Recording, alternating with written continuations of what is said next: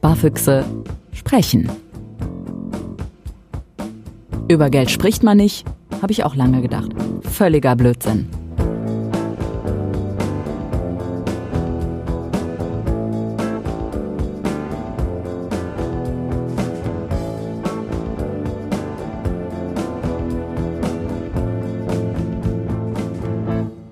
Hallo Füchse, schön, dass ihr heute wieder mit dabei seid bei Sparfüchse sprechen, der Podcast, in dem es rund um Geld geht, aber auch äh, rund um Gedanken, äh, Finanzen, Utopien, die wir hier teilweise zeichnen. Und äh, ich lerne ganz viel über, nicht nur über Finanzen, sondern über Lebenskonzepte und Ideen, die dahinter stecken. Also welche Beziehungen habt ihr zu Geld oder auch die Gäste, mit denen ich eben spreche. Mm, die Füchse sind lange on Tour gewesen. Teilweise gab es auch keine Folgen mehr. Das lag einfach daran, weil ich erstmal umgezogen bin und dann krank geworden bin. Jetzt ist alles wieder Haiti-Tai, alles gut. Ich will hier nicht Mimimi starten. Deswegen erstmal Hallo Oliver Nölting, schön, dass du heute da bist. Hallo Andrea, danke für die Einladung. Eigentlich bin ich ja zu dir gekommen. Also wir sitzen gerade hier im schönen Hannover. Ich gucke raus, gucke ins Grüne tatsächlich, mitten in der Stadt, wunderschön. Mhm. Und ähm, 25 Grad haben wir es draußen. Wir sitzen hier in kurzen Klamotten, irgendwie wie sich das äh, gehört. Und Oliver, wir haben uns connected connected über das Internet. Ich habe deine Idee gelesen, gesehen, als ich rund um Finanzkonzepte irgendwie mal gegoogelt habe. Und du bist mir aufgefallen, weil du in meinen Augen ein Konsumverweigerer bist, so eine Art Aussteiger und trotzdem mitten im Leben bist. Du hast einen ganz normalen Job, du verdienst, ich würde sagen, gut, ja, und hast dich aber dafür entschieden, dass du 70 Prozent deines Einkommens, deines Nettoeinkommens monatlich, jährlich sparst. Und die Idee dahinter eigentlich ist, dass du sagst, so Freunde, mit 40, ich formuliere es mal ein bisschen provokant, möchte ich äh, meine Füße hochlegen und ich möchte nicht mehr arbeiten, mit 40 in Rente gehen. Und jetzt frage ich mich natürlich, wie bist du auf die Idee gekommen und wieso möchtest du das machen? Aber vielleicht erklärst du erstmal zum Einstieg, was ist ein Frugalist? Weil so heißt es, ne? Mhm, genau, so habe ich das genannt. Das habe ich aber eigentlich nicht erfunden, das Konzept, sondern das kommt ursprünglich aus den USA und nennt sich da Financial Independence Retire Early oder kurz FIRE. Ähm, das geht ursprünglich zurück auf ein Buch aus dem Jahr 1992, das heißt Your Money or Your Life und ähm, die beiden Autoren haben im Prinzip genau das gemacht, ähm, haben Geld gespart und sind dann ja mit 30 oder 40 ähm, in Rente gegangen, in Anführungsstrichen. Also haben so viel Geld gespart, dass sie von dem Vermögen und dessen Erträgen leben konnten und gleichzeitig aber ähm, ein zufriedenes Leben mit weniger Geld gelebt haben. Also so ein bisschen diese Kombi aus, ja, man könnte sagen Minimalismus, ähm, mit weniger Geld versuchen, ein erfülltes, glückliches Leben zu führen und auf der anderen Seite dann das Geld eben sparen und investieren, sodass es Kapitalerträge erzeugt und man ja ein passives Einkommen hat und vielleicht sogar irgendwann von den Erträgen leben kann, sodass man dann nicht mehr in einem Job für Geld arbeiten gehen mhm. muss. Das heißt, es ist eigentlich ein Way of Life, mhm. vielleicht kann man so sagen. Und der Benefit on top ist noch, dass man eben dann ähm, so viel Geld anspart, einfach, dass man irgendwann sich komplett lösen kann. Hm, was verstehst du denn unter finanzielle äh, Freiheit? Du hast das mit Gerd Kommer sogar mal diskutiert. Mhm, ne? Genau, ja, wir hatten so ein Streitgespräch ähm, bei Mission Money auf dem YouTube-Kanal. Äh. Ähm, ja, finanzielle Freiheit bedeutet für mich eigentlich, Wahlmöglichkeiten zu haben. Also nicht gezwungen zu sein, ähm, irgendeine bestimmte Tätigkeit zu machen, weil ich das Geld brauche, weil ich Kredite abzahlen muss, ähm, weil ich meine Miete bezahlen muss, sondern ja, entscheiden zu können, was ich arbeite, wie viel ich arbeite, ohne dass ein finanzieller Aspekt damit noch eine Rolle spielt, sondern ja, dass ich einfach Spaß an der Arbeit habe und das machen kann, was mich interessiert und wenn es mich nicht interessiert, mache ich halt was anderes. Ja, das Geld eben so ein bisschen aus der Gleichung rausgenommen mhm. wird. Das ist so die ähm, finanzielle Unabhängigkeit. Jetzt habe ich eben das Konzept gehört und dachte so auf Anhieb, yo, mit 40 in Rente gehen möchte ich auch. Aber so leben, so minimalistisch, dass ich mit 40 in Rente gehen äh, kann, weiß ich nicht, ob ich das könnte. Wie hast du für dich entdeckt, das ist genau das, was, was ich eigentlich machen möchte? Ich möchte dieser Mensch sein. Ich möchte Frugalist sein. Mhm. Also ich war damals Student, als ich von dem Konzept, von dem von der Feierbewegung aus den USA gehört habe und habe als Student halt ja recht minimalistisch gelebt, einfach weil Wie ich auch gar nicht so viel Geld hatte, ja. genau. Geilste ähm, Zeit des Lebens, warum soll man die nicht verlängern? Ganz genau, so ist es. Also ich hatte überhaupt nicht das Gefühl, irgendwie auf was verzichten zu müssen oder irgendwie mehr haben zu wollen. Also ich habe in einer WG gewohnt, Ähm, ich hatte ein Fahrrad und ein Semesterticket, um von A nach B zu kommen. Ich hatte irgendwie gebrauchte Möbel, konnte im Supermarkt was zu essen kaufen. Und ansonsten war mir auch nicht langweilig. Also ich hatte an der Uni viele interessante Projekte, die ich gemacht habe. Also nur kurz, ich habe Medieninformatik studiert. Erst an der Uni und dann im Master an der Hochschule für Künste. In welcher Stadt war In das? Bremen. In Bremen, In Bremen. ah. Und ähm, unser Studium war halt sehr projektbasiert. Also wir konnten uns immer irgendwas aussuchen, so in, interessante digitale Installationen, die wir gemacht haben oder irgendwelche, ja, so äh, kleine Roboter bauen oder sowas. Ähm, Sehr immer cool. autodidaktisch irgendwie dann Total, auch. genau. Ne? Muss ja auch sein bei deinem Job. Genau, und ähm, das hat super Spaß gemacht. Und ja, und auch ansonsten in meiner Freizeit, ich war auf Partys, ich bin Skateboard fahren gegangen, das ist so mit mein größtes Hobby.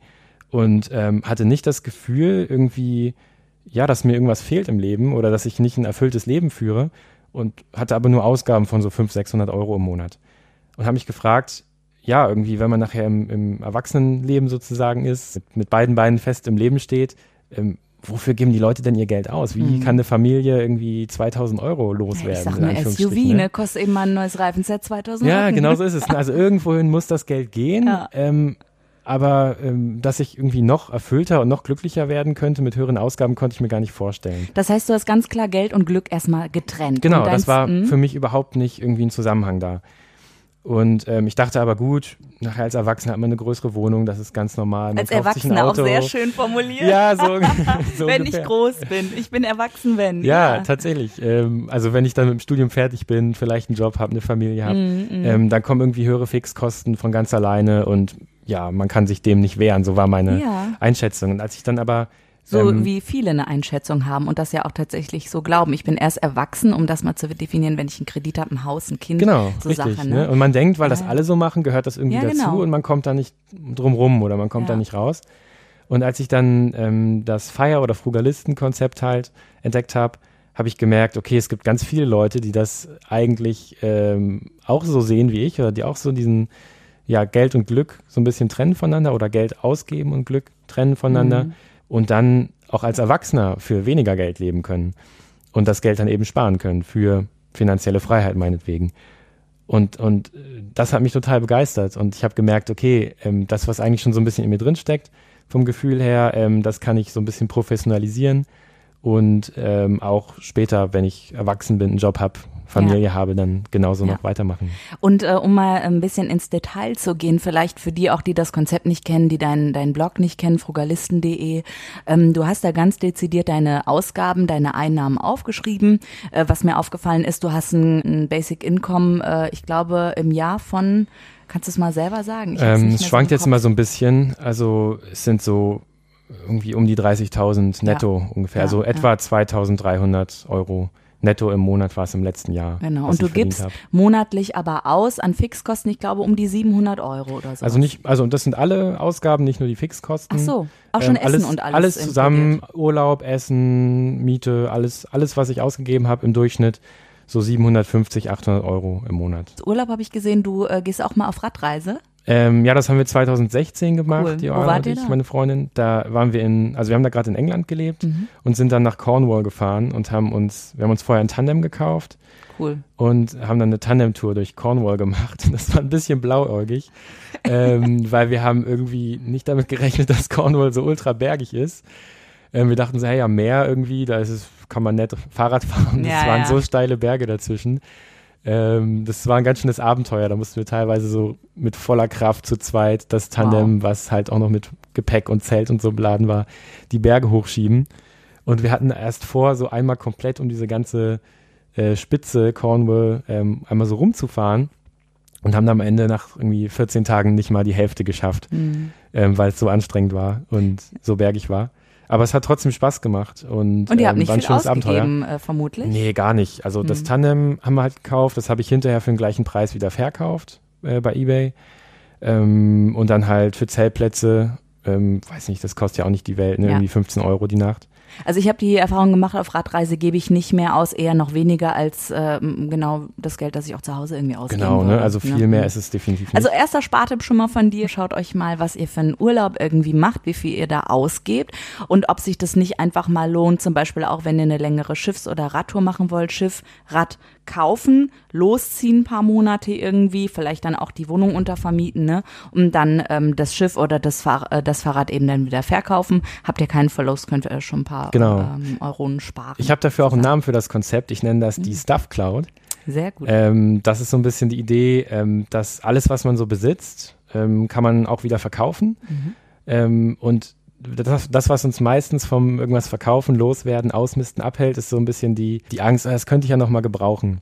Und das wird man los, wenn man sich vorstellt, dass man das nicht weggibt, sondern so, oder nicht, nicht für immer verkauft, sondern in, in die Stuff Cloud gibt, also in, in so eine Wolke, wo alle Gegenstände so rumfliegen. Also man verkauft es meinetwegen bei eBay und wenn man irgendwann vielleicht mal denkt, oh, jetzt bräuchte ich das wieder, greift man sozusagen wieder in die Wolke rein und kauft sich bei eBay den, den gleichen oder einen, einen, ähnlichen Gegenstand halt wieder zurück. Ja, ein schönes Bild eigentlich. Mhm. Und wenn ich mich auch so umschaue, äh, wir sitzen ja gerade in deinem Wohnzimmer, ich fühle mich sehr wohl und ich muss sagen, es ist halt so ein bisschen immer noch so diesen Studi-Charakter, diesen studentischen Charakter. Ähm, wird dir das manchmal vielleicht auch von Kritikern vorgeworfen, dass die sagen, ey Junge, komm mal äh, im Leben an, äh, du bist jetzt Mitte 30 oder du bist jetzt 30, entschuldige, du mhm. bist 30, ich will dich nicht älter machen, als du bist, komm mal an, mach mal was aus deinem Leben, weil die Dinosaurier, sage ich jetzt mal unter uns, sie haben ja noch dieses ähm, eher veraltete Finanzmodell. Hm. Ja, aber ich glaube, ähm, was aus seinem Leben zu machen, heißt nicht irgendwie sich tolle Möbel zu kaufen, weil dann habe ich tolle Möbel, aber habe nichts aus meinem Leben gemacht. Ähm, ich finde, aus seinem Leben was zu machen heißt, dass man irgendwie ähm, neue Sachen lernt, Herausforderungen sucht, wächst. Ne? Also so Stichwort Persönlichkeitsentwicklung. Und das hat überhaupt nichts mit den Möbeln zu tun oder der Größe der Wohnung oder was man für ein Auto fährt. Das sind halt alles eher so externe Dinge. Wachstum, Entwicklung, ähm, aber auch Lebensglück kommt, glaube ich, eher so aus einem selbst heraus. Ne? Das ist so eine innere Einstellung. Und es ist halt total egal, was ich für Besitztümer habe oder was für einen sozialen Status ich oder was für Statussymbole ich habe. Ähm, und deswegen ja, ist das total in Ordnung für mich. Also so jetzt vom materiellen Lebensstandard her ähm, so zu leben wie noch als Student, weil das war total gut genug.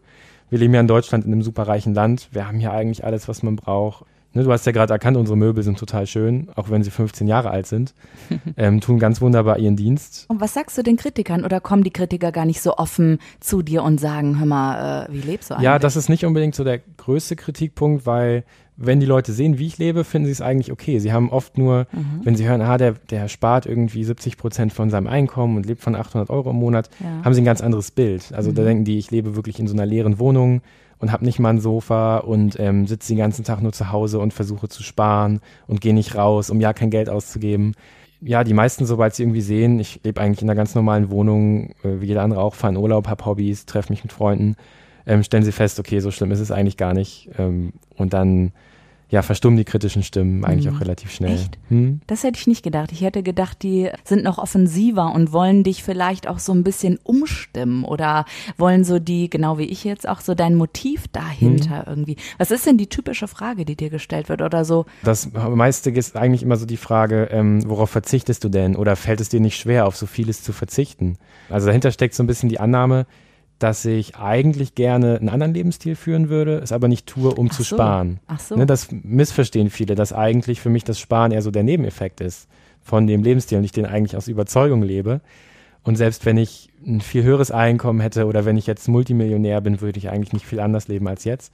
Viele glauben, ich verkneife mir das, ne? Mhm. nur damit ich irgendwie finanziell frei werden kann. Ja, das stimmt. Sagt halt, auch viel das über halt das so Gegenüber dann aus, oder?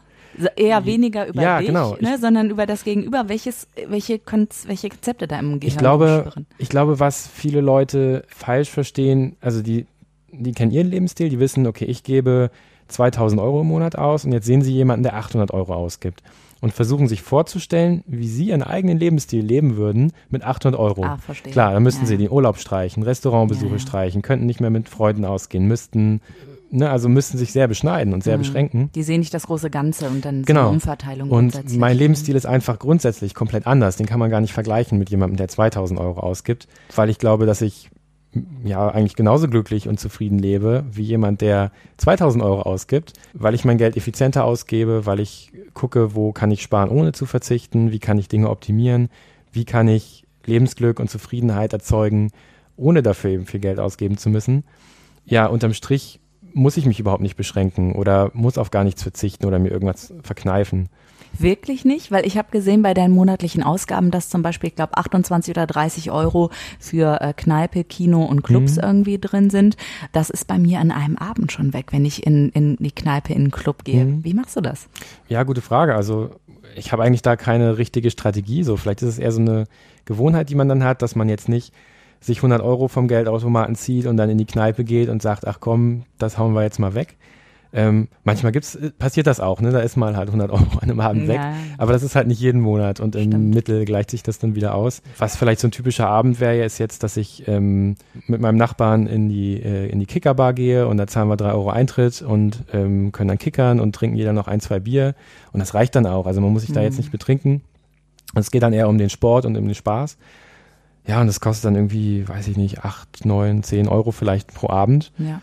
Äh, das machen wir dann irgendwie zwei, dreimal im Monat oder so. Ähm, Gibt's was, wo du sehr viel Geld ausgibst und wo du auch gerne vielleicht äh, Geld für ausgibst? Wenn ich so auf meine Ausgaben insgesamt gucke, ist Urlaub doch schon ein relativ großer Posten oder Reisen. Ähm, Im letzten Jahr zum Beispiel waren das insgesamt 2000 Euro etwa für Urlaube, für Reisen. Ich habe aber auch vier Trips gemacht. Also ich war eine Woche in Dänemark, haben wir mit ein paar Kumpels zusammen ein großes Ferienhaus gemietet und haben einen ganzen Kofferraum voll Bier und Playstations mitgenommen und haben eine richtig schöne also so eine Männerwoche gemacht. Mhm. Ähm, dann war ich noch zwei Wochen in Kroatien zelten mit ein paar ah, Freunden. Ähm, war auch in Rumänien noch eine Woche auf der Financial Independence Week. Das ist so das europäische, das größte europäische Meetup für Feier oder für Frugalisten-Anhänger. Das heißt, das ist ein sehr bekanntes Konzept doch schon auf der Welt. Ja, das ist so eine Bewegung. Ne? Also ja. das, da gibt es Meetups, da gibt es Konferenzen. Ähm, Was macht ihr da so? Ähm, Redet also, ihr darüber, wie ihr Geld spart oder? Auch, aber es geht, glaube ich, ähm, es ist so ganz breit. Also es geht darum, wie kann man irgendwie geschickt Einnahmen generieren, irgendeinen Nebenerwerb machen, da tauscht man dann so Erfahrungen aus. Der eine vermietet irgendeinen seinen Transporter, der nächste macht Hausmeistertätigkeiten und erzählt davon so. Ähm, da geht es darum, wie, wie lebt man ein, möglichst gutes Leben, was macht das aus, ein erfülltes Leben, ähm, wie schafft man so die Balance aus verschiedenen Dingen, Familie, Job, ähm, Geld verdienen, Freizeit, wie schafft man das so alles unter einen Hut zu bringen. Mhm. Ähm, also es sind alles Leute, die ja, die versuchen irgendwie aktiv so ein bisschen ihr Leben in die Hand zu nehmen, die sich nicht so als Opfer der Umstände sehen, sondern sagen, hey, ich will ja mein Leben aktiv gestalten, selber in die Hand nehmen, letzten Endes das Beste aus meinem Leben machen und dann wie mhm. kann ich das schaffen? Ähm, ich habe mal eine kurze Zwischenfrage. Gibt es da auch so welche völlige Workaholics darunter und Arbeitswütige, die sich einen Arsch abarbeiten, um ab äh, ihrem 40. Lebensjahr dann in Rente zu gehen? Äh, nee, habe ich tatsächlich keinen getroffen. also es sind alles eher so Leute, die relativ reflektiert sind, also die auch ähm, immer so ein bisschen ihre Situation analysieren, gucken, was kann ich verbessern. Ja, rationale Menschen oder Menschen, die halt versuchen, wie gesagt, das Beste aus ihrem Leben zu machen ne? und sich nicht so nicht so in so einer bestimmten Rolle sehen oder für andere leben oder einfach sich so passiv, ja, passiv so durchs Leben gleiten mhm. lassen. Ja. Mhm. Ich hatte, ähm, ich hatte eben mit meinem Mann noch kurz gesprochen, dass wir uns heute sehen und dann sagte er, ja wie, aber was ist denn, wenn er morgen umfällt und stirbt? Dann hat er so viel Geld, wollte das eigentlich mit 40 ausgeben, aber äh, macht das dann nicht. Jetzt im Gespräch merke ich, das Geld ist wirklich eigentlich äh, zweitrangig. Hm? Trotzdem, äh, einmal gebe ich die Frage gerne an dich weiter von meinem Mann. Was ist, du kippst morgen um und äh, war dein Leben dann so eingeschnitten, hast du dich so gefühlt, dass du eigentlich was verpasst hast und es erst mit 40 losgeht? Also es gibt, glaube ich, mehrere Antworten auf die Frage. Die erste ist, da gibt es eine, eine Antwort eigentlich von Bodo Schäfer. Das ist ähm, ein deutscher Buchautor, der auch vor Jahren mal was zur finanziellen Freiheit oder immer noch zur finanziellen Freiheit schreibt. Und der hat mal gesagt, dass man glaubt, dass man für die Zukunft spart, aber das ist nicht so, man spart für jetzt. Mhm. Ähm, hört sich erstmal vielleicht komisch an, aber es ist tatsächlich so, ähm, ich kann jetzt mal von mir reden, ich habe jetzt ungefähr 100.000 Euro Vermögen angespart in den letzten Jahren und könnte also ungefähr zehn Jahre von diesem Vermögen leben, ohne arbeiten zu müssen. Und das gibt einem schon mal so richtig viel Sicherheit, Wahlmöglichkeiten. Ich bin überhaupt nicht auf meinen Job angewiesen. Wenn ich mal ein, zwei, drei Jahre kein Einkommen generiere, ist das auch nicht so schlimm klar, dann wirft das vielleicht meinen Plan oder mein Ziel mit 40 in Rente gehen zurück. Mhm. Ähm, aber wenn es hart auf hart kommt, ähm, ist es einfach ein sehr, sehr großes Sicherheitspolster, was einem im Hier und Jetzt schon total viel Freiheit und so, ähm, ja, Peace of Mind mhm. gibt und einen nachts ruhiger schlafen lässt. Und die zweite Antwort ist, ja, ein Stück weit spart man natürlich tatsächlich für die Zukunft, aber ähm, ich spare nicht, und das verstehen viele falsch, indem ich Sachen nicht kaufe oder Geld nicht ausgebe, was ich eigentlich heute gerne ausgeben würde. Ähm, weil, wie gesagt, wenn ich jetzt eine Million hätte, ähm, würde ich eigentlich wahrscheinlich genauso weiterleben wie jetzt auch. Aber ich arbeite natürlich mehr, als ich müsste. Mhm. Also wenn ich jetzt mhm. ähm, in meinem Job die nur das Geld verdienen müsste, was ich aktuell ausgebe im Monat, dann müsste ich so ungefähr zehn Stunden die Woche arbeiten. Ich arbeite et aber etwa na, so 28, 29 Stunden die Woche. Also ich habe einen 24 Stunden Angestelltenjob, eine 60-Prozent-Stelle und bin zusätzlich noch selbstständig. Das heißt, ich arbeite dreimal so viel, wie ich eigentlich müsste. Ähm, aber man sieht schon, ich arbeite nur unter 30 Stunden. Das heißt, das ist für mich schon so ein Kompromiss. Also ich habe vorher zwei Jahre Vollzeit gearbeitet und habe festgestellt, ähm, das jetzt zehn Jahre zu machen, damit ich mit 40 in Rente gehen kann, ist mir ja, ist mir zu, ein zu großer Kompromiss, ja. weil ich eigentlich gar nicht Vollzeit arbeiten müsste. Wenn und, zu großer Preis. Genau, ein ne? zu großer Preis. So, genau. Ja. Und mhm. habe dann eben meine Stunden reduziert. Und eine 24-Stunden-Stelle ist halt schon viel entspannter als ein Vollzeitjob. Also ich arbeite Montag bis Donnerstag, sechs Stunden am Tag. Freitag habe ich frei. Also ich habe jetzt schon, seit ich 29 bin, quasi drei Tage Wochenende.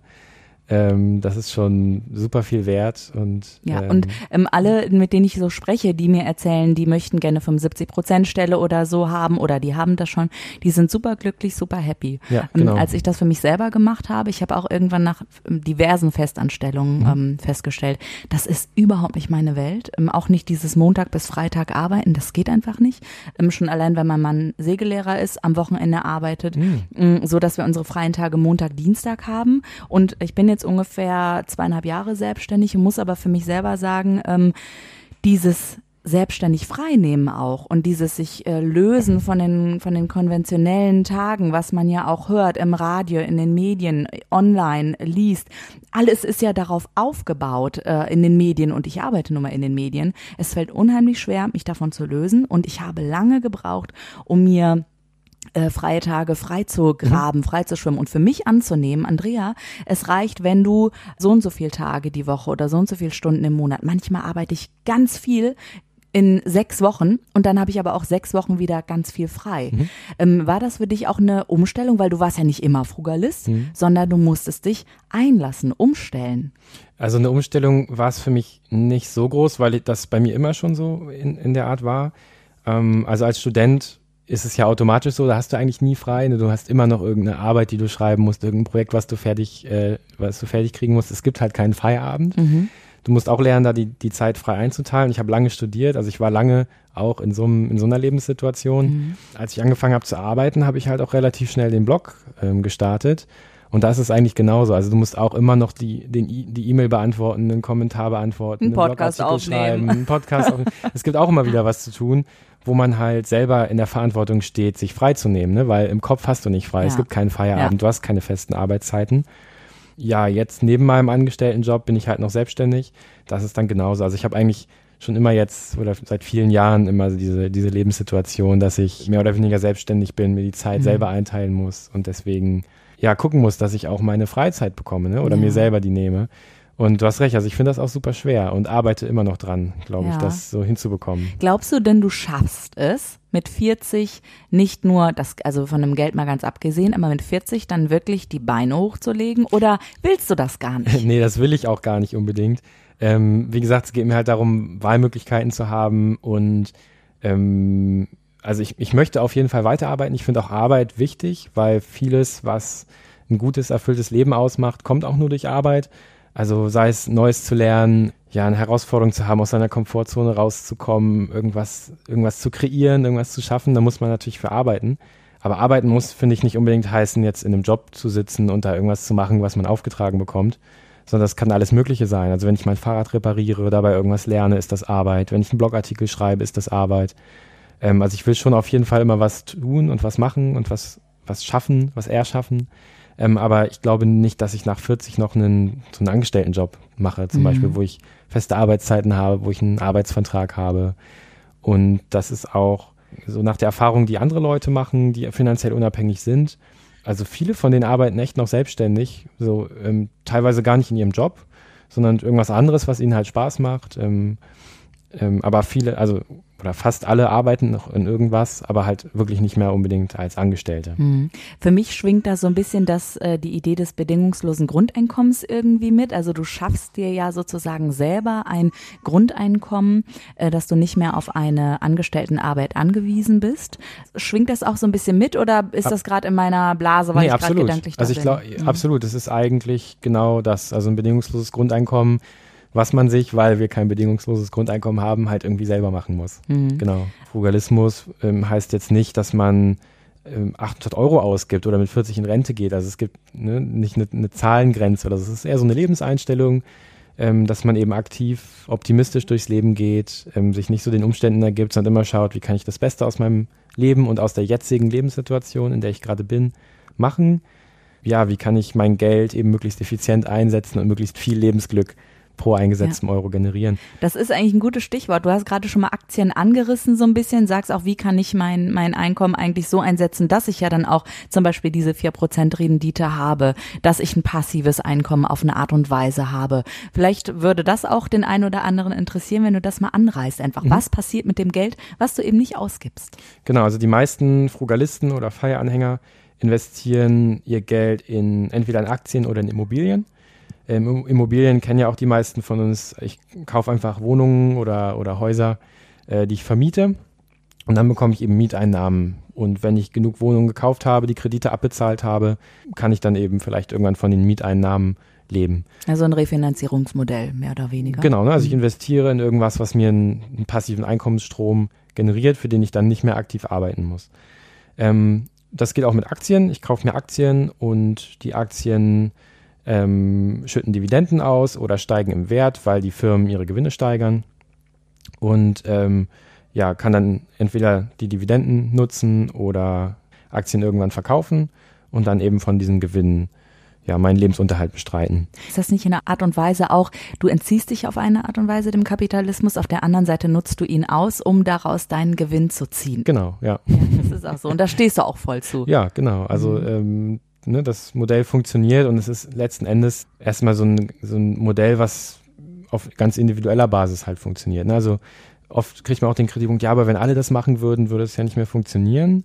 Ähm, wahrscheinlich, aber es ist halt super unwahrscheinlich, dass alle das machen ähm, weil die meisten Menschen wollen einfach konsumieren und ihr Geld raushauen und haben kein Interesse daran, Geld zu sparen und zu investieren. Gerade die Deutschen und Aktien, die lassen ja eher die Hände davon. Ne? Also Deutsche sind da investitionsfaul, muss man ganz klar sagen. Genau, und selbst wenn es alle Deutsche machen würden, ähm, also wie, wie niedrig ist die Bevölkerungszahl von Deutschland im Vergleich zur Weltbevölkerung oder zumindest der ja. Bevölkerung der Industriestaaten. Ähm, ja, also ich glaube nicht, dass das alle machen würden. Und wenn es alle machen würden, ja, dann würde wahrscheinlich, ähm, würden vielleicht die Aktien nicht mehr so viel Rendite abwerfen und Firmen würden vielleicht pleite gehen. Ähm, aber dafür glaube ich, dass wir alle mehr Zeit hätten, glücklicher sein würden und alle ein besseres Leben führen würden. Und das wäre, glaube ich, auch nicht schlecht. Ne? Also es, egal was passiert, entweder ähm, wird die Welt besser oder die Welt wird nicht besser, aber ich habe dann zumindest ein Aktieneinkommen. Hm, ja. ja. Ähm, wird dir das manchmal vorgeworfen, dass das ein egoistisches, eine egoistische Art und Weise des Lebens ist? Ja, tatsächlich schon, aber ich glaube, das ist Quatsch, weil wenn man sich anguckt, also erstens, woran bemisst sich das? Ne? Und da gibt es so verschiedene Argumente, die vorgebracht werden. Also zum einen ähm, dass ich mich ja so ein bisschen dem, ja, dem staatlichen System entziehe. Also ich zahle dann, also ich zahle dann immer noch Steuern, aber vielleicht weniger Klar. Steuern mhm. oder ähm, zahle dann sehr geringe Krankenversicherungsbeiträge und so weiter. Aber ist jemand, der in einem verhassten Job sitzt und irgendwie Formular F den ganzen Tag ausfüllt für irgendeine kapitalistische Versicherungsfirma, trägt der denn mehr zur Gesellschaft bei? Ist der irgendwie, macht der irgendwie sinnvollere Sachen als ich? Weiß ich nicht. Könnte man so sehen, ist aber glaube ich, äh, ja, zumindest kann man das diskutieren. Mhm. Und wenn man sich anguckt, was machen denn Leute so mit ihrer Zeit, wenn sie finanziell frei sind, mh, mm, einige sind dabei, die dann tatsächlich ihre Zeit nutzen und sagen, ich möchte die Welt irgendwo zu einem besseren Ort machen. Also zum Beispiel Mr. und Mrs. White, ähm, die auch die Financial Independence Week organisieren. Mhm. Ähm, der Mann, Robert White, der macht gerade so ein Umweltprojekt in seiner Stadt, also sorgt dafür, dass irgendwie Mülltonnen aufgestellt werden und die Stadt gesäubert wird und geht in Schulen, um ähm, finanzielle Bildung zu verbreiten. Und wie gesagt, die beiden organisieren auch diese Konferenz, also machen was für die Gemeinschaft, für andere Menschen und ähm, sind aber trotzdem finanziell frei und arbeiten nicht mehr in einem Angestelltenjob. Und ich glaube, denen könnte man jetzt nicht vorwerfen, dass sie egoistisch sind oder irgendwie nur auf sich schauen oder so. Ich glaube, es ist so, es kommt darauf an, was man halt daraus macht. Ja, man kann finanziell frei sein und Frugalist sein und egoistisch leben, ähm, aber auch nicht. Ne? Und genauso mhm. ist das auch für jemanden, der angestellt arbeitet ähm, oder bis 67 arbeitet und dann erst in Rente geht, der kann auch egoistisch sein oder nicht. Und ich glaube, ob man egoistisch ist oder nicht oder nur auf sich schaut, das hat nichts mit dem Lebensmodell zu tun, mhm. sondern eher so mit sich ja. selber, mit dem Charakter. Ja, sagt Oliver Nölting. Wir sind gerade in Hannover mit Sparfüchse sprechen. Hier ist Andrea Peters. Und was machst du, Oliver, wenn dir ein Glück passiert oder Pech passiert. Ich möchte nichts an die Wand malen, aber es passiert eben manchmal das Leben und Pläne, die man vorher schmiedet, werden komplett umgeschmissen. Kannst du dir vorstellen, dass irgendwann dein Leben komplett anders aussehen wird und dein Geld, was du jetzt dafür sparst, was du mit 40 ausgibst, weil das ist ja noch eine lange Zeit, das sind zehn Jahre. Bei mir waren das gerade mal zwei Jahre, ne, die ich da überblickt habe und es hat sich alles geändert. Ähm, wie, wie blickst du darauf? Also ich glaube schon, dass das passieren kann, dass das Leben, ne, man macht Pläne und die werden dann umgeworfen, irgendwas kommt dazwischen. Aber das Schöne an Geld oder an, ja, an finanziellem Ersparten ist ja irgendwie, dass man das für alles Mögliche einsetzen kann. Also du hast jetzt das, deine 24.000 explizit für, die, ähm, für diesen Segeltrip gespart. Ähm, jetzt ist das anders gekommen. Du hast diesen Trip nicht gemacht oder wirst ihn vielleicht auch nicht machen oder vielleicht später machen. Aber du kannst mit den 24.000 ja was ganz anderes machen. Ne? Du könntest ähm, die als Anzahlung nutzen für ein Haus, wenn du sagst, du möchtest eine Immobilie oder ihr möchtet eine Immobilie kaufen, sesshaft werden. Ähm, du könntest die nutzen, um, um ein Schiff zu kaufen. Ein Schiff zu kaufen, zum Beispiel, genau. Du könntest auch sagen, du legst das an und ähm, hast dann ein monatliches Zusatzeinkommen in Form von mhm. Dividenden, Zinsen. Es gibt ganz viele Möglichkeiten, was man mit dem Geld machen kann. Und so sehe ich das auch. Also wenn ich irgendwann ne, auf andere Ideen komme oder denke, das mit der finanziellen Freiheit ist jetzt doch nicht so das, was ich möchte, dann habe ich irgendwie einen sechsstelligen Betrag auf dem Konto ähm, und kann mit dem alles Mögliche machen. Ne? Und das ist ja eigentlich das Schöne. Also selbst wenn sich Ziele, Pläne ändern im Leben, dann ist irgendwie Erspartes und Geld ist immer nützlich auf irgendeine Art und Weise. Und wenn ich sage, ich schwöre dem Geld ab und ich will nie wieder was von Geld hören und ich äh, will das alles loswerden, dann kann ich das immer noch spenden für irgendeinen guten Zweck, der mir dann auch wieder Freude bringt äh, wenn ich sehe, was halt mit dem Geld angestellt wird. Das heißt, du bist nicht verbissen, also du bist eher, du lässt dir sehr viel Platz für Spontanes trotz allem. Ja, ich, also dieses mit dem 40 in Rente, was ich mir jetzt so auf die Fahne geschrieben habe, ich sage mhm. immer, ich sehe das als sportliches Ziel, aber nicht so verbissen, dass ich sage, mhm. ähm, ich ordne dem alles unter oder das strebe ich jetzt an, sondern eher so als Ziel, um motiviert zu bleiben.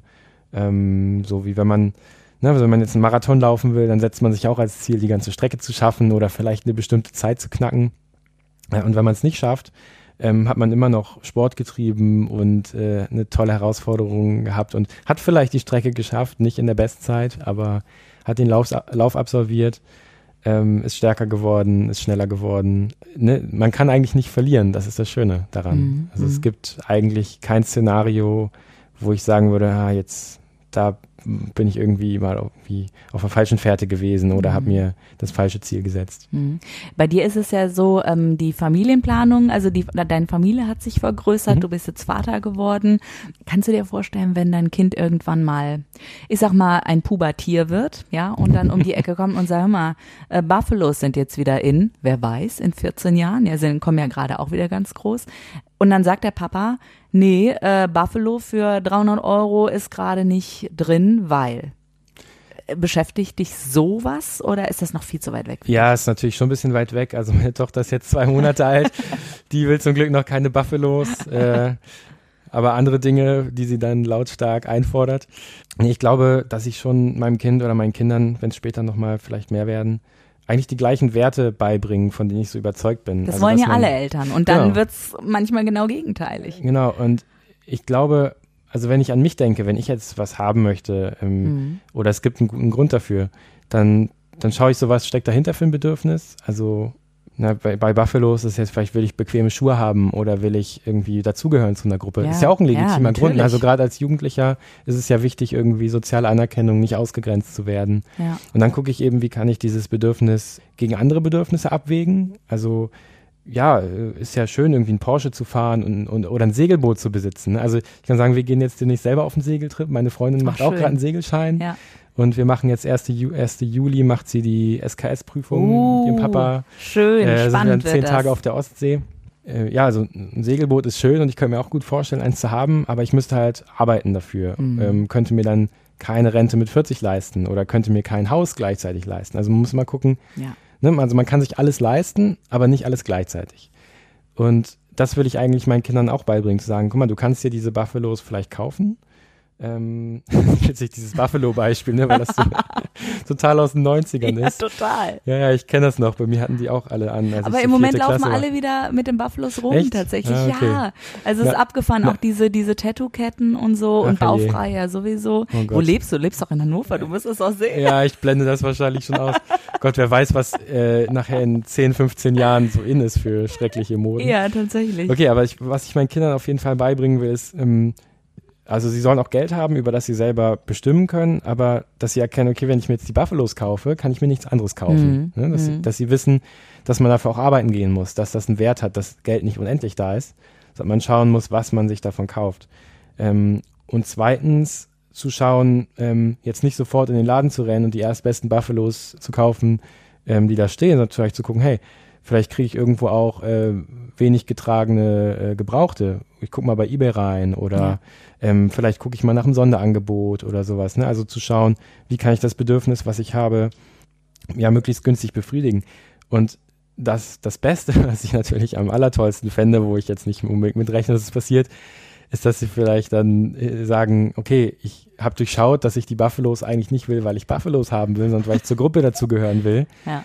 Und bei genauerem Nachdenken fällt mir ein, dass jetzt ähm, sozialer Status und zu irgendeiner Gruppe äh, cooler Kids dazugehören zu müssen, eigentlich jetzt auch noch nicht so wichtig ist für ein, für ein glückliches Leben. Und scheiß auf die Buffalos. das begreifen sie dann vielleicht irgendwann, wenn sie noch älter sind, vielleicht nicht mit 13, 14. Also ähm, in dem Alter wäre es mir schon recht, wenn sie dann sagen, okay, ich will unbedingt Buffalos, aber ich guck mal, ich vergleiche ja. ein bisschen Preise und ich spare dafür und ich weiß, das ist ne, irgendwie dann das große Geburtstagsgeschenk mhm. von Oma, Opa und Mama und Papa ja. gleichzeitig zusammen, dass sie halt lernen, irgendwie Geld einen Wert beizumessen. Das war bei mir halt auch nicht anders. Ich habe mit, mit 15 einen Nebenjob gehabt, da habe ich im Computerladen gearbeitet für 5,50 Euro Stundenlohn ähm, und habe mir da ziemlich viel Quatsch gekauft. Also irgendwie eine Computermaus für 70 Euro, für die ich tatsächlich ja 14 Stunden Meine arbeiten musste. Güte, Wahnsinn also die habe ich nicht mal wirklich benutzt, aber ich wollte die unbedingt haben, weil sie so toll war. Und ja, äh, und wie hast du vielleicht einen Tipp auch, wie man dieses Gefühl dann unter Kontrolle kriegt, wenn es einem, also manchmal überkommt es einen ja einfach. Wie, wie gehst du damit um mit diesem Gefühl? Na, ich glaube, da muss man so ein bisschen seine individuelle Strategie für finden. Also mhm. manche Frugalisten haben diese 30-Tage-Regel, dass sie sagen, mhm. wenn ich das Gefühl habe, ich will irgendwas haben, äh, schreibe ich es auf einen Zettel und lege den 30 Tage weg. Und wenn ich nach 30 Tagen immer noch denke, das will ich haben, dann ist es nicht nur so ein Impulskauf, den man so jetzt so spontan macht, sondern dann ist wirklich ein Bedürfnis da.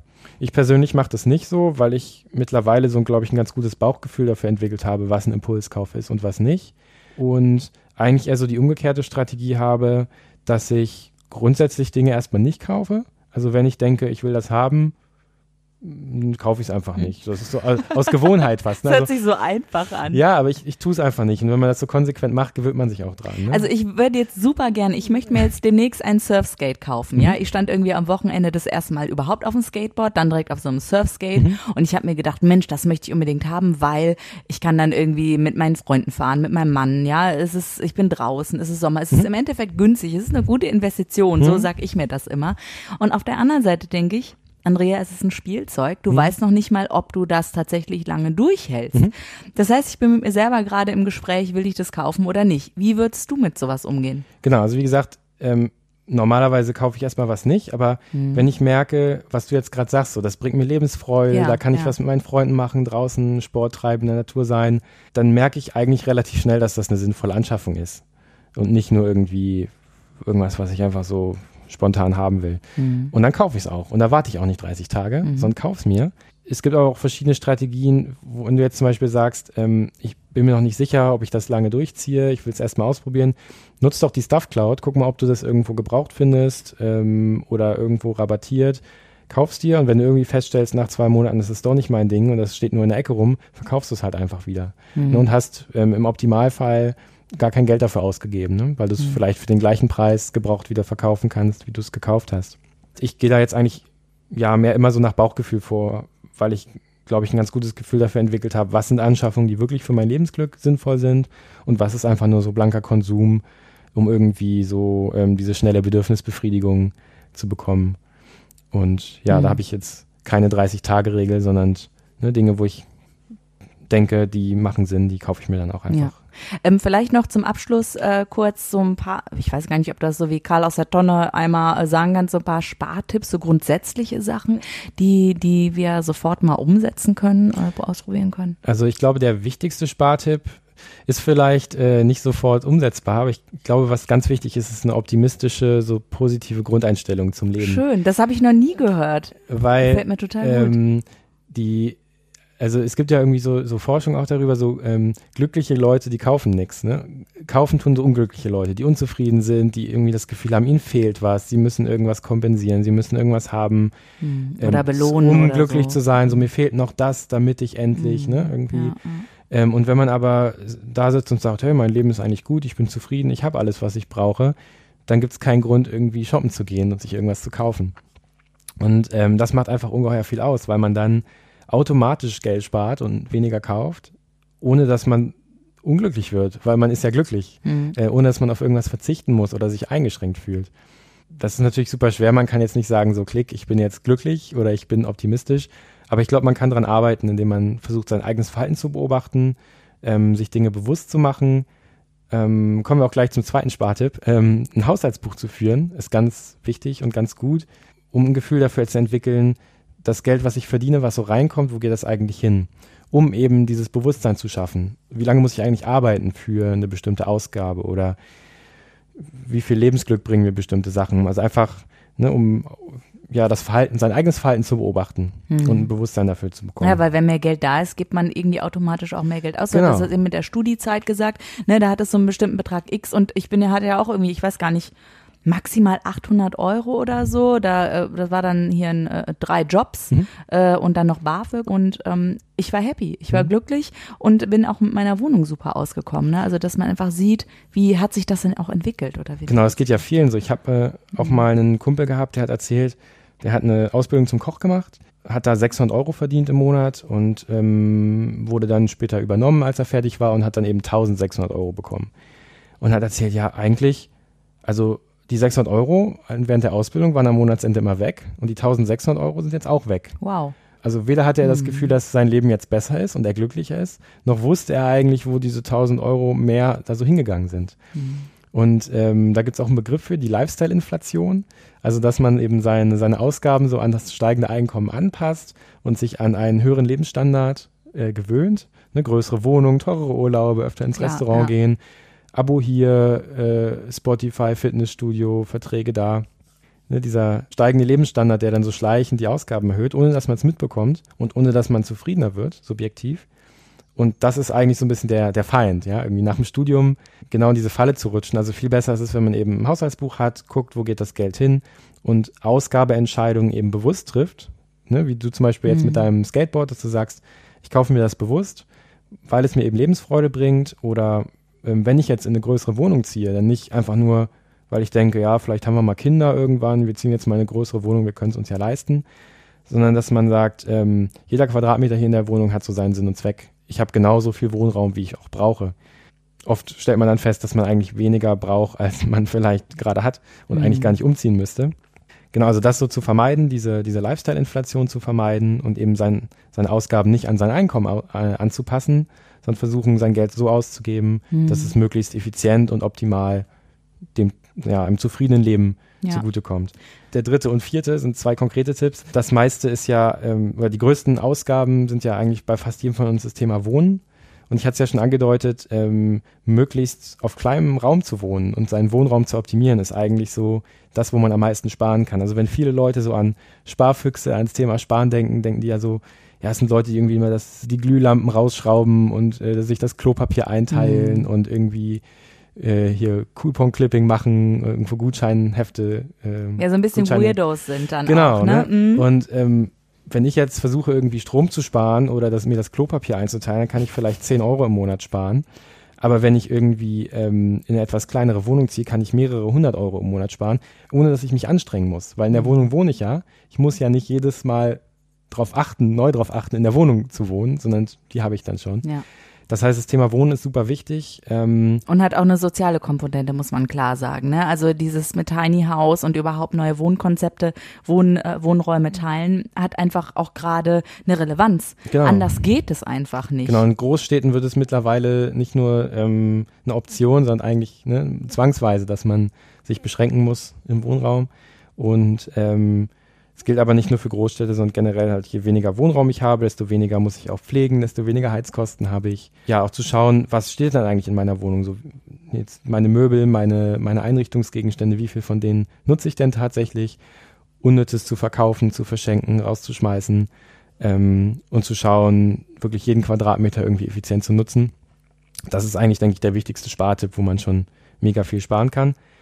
Und damit auch in Zusammenhang steht das Thema Arbeitsweg, also einfach Wohnen und Arbeiten so nah wie möglich zusammenzubringen äh, geografisch.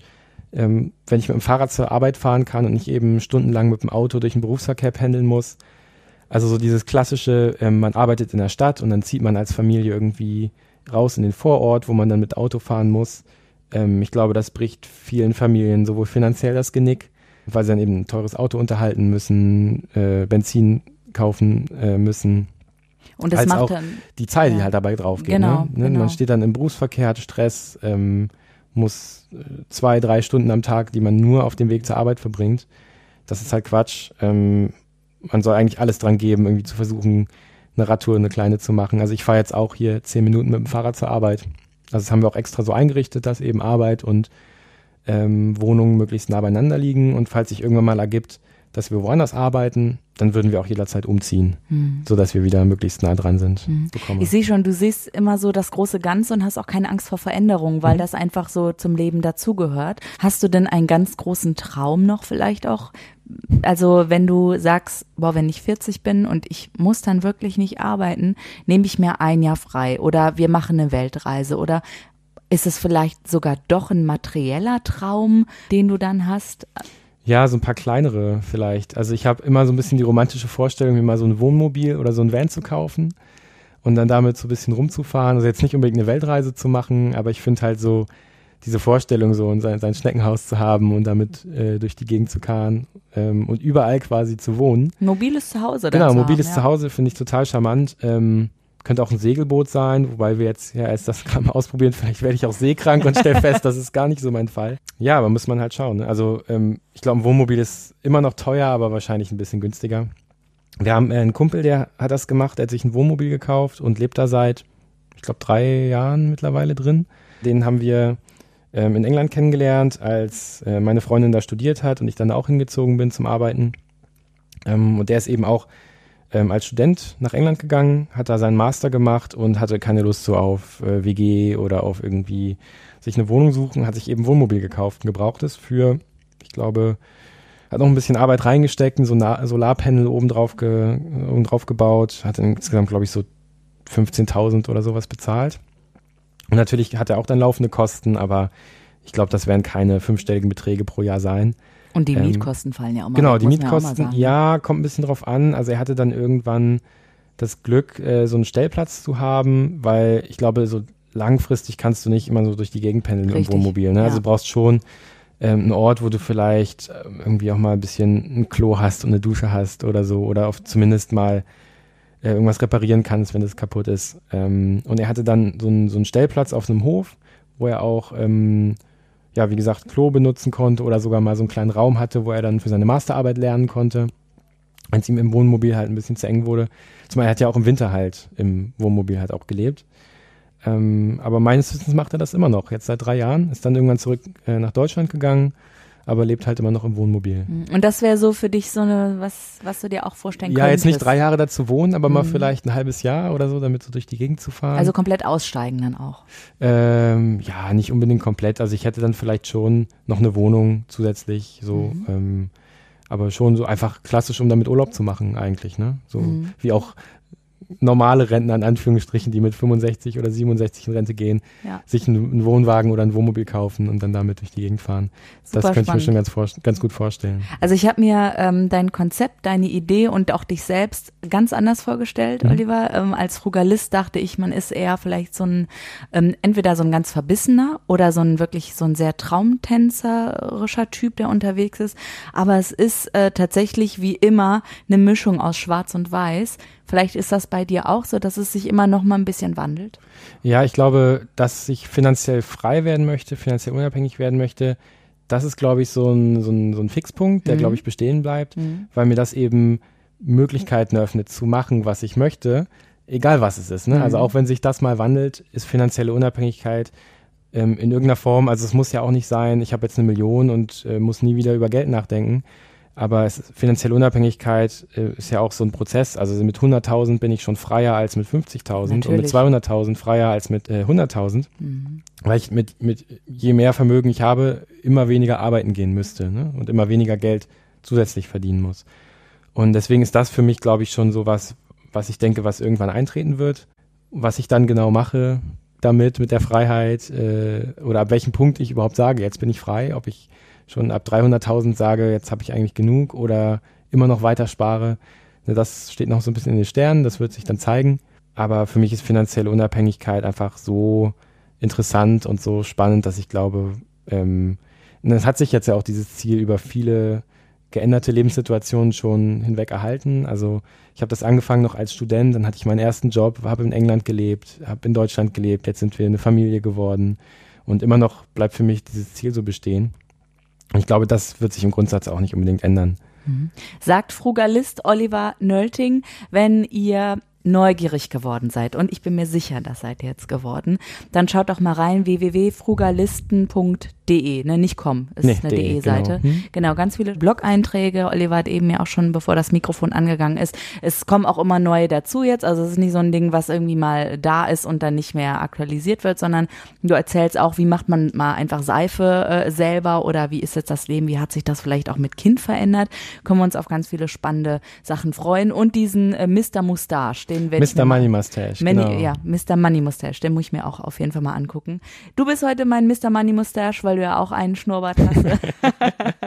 und ich danke dir ganz herzlich, dass du bei Sparfüchse sprechen dabei warst. Ja, vielen Dank, hat mich sehr gefreut, hat Spaß gemacht. Bis zum nächsten Mal. Andrea Peters ist das nächste Mal natürlich wieder mit dabei, wen ich dann im Gespräch habe.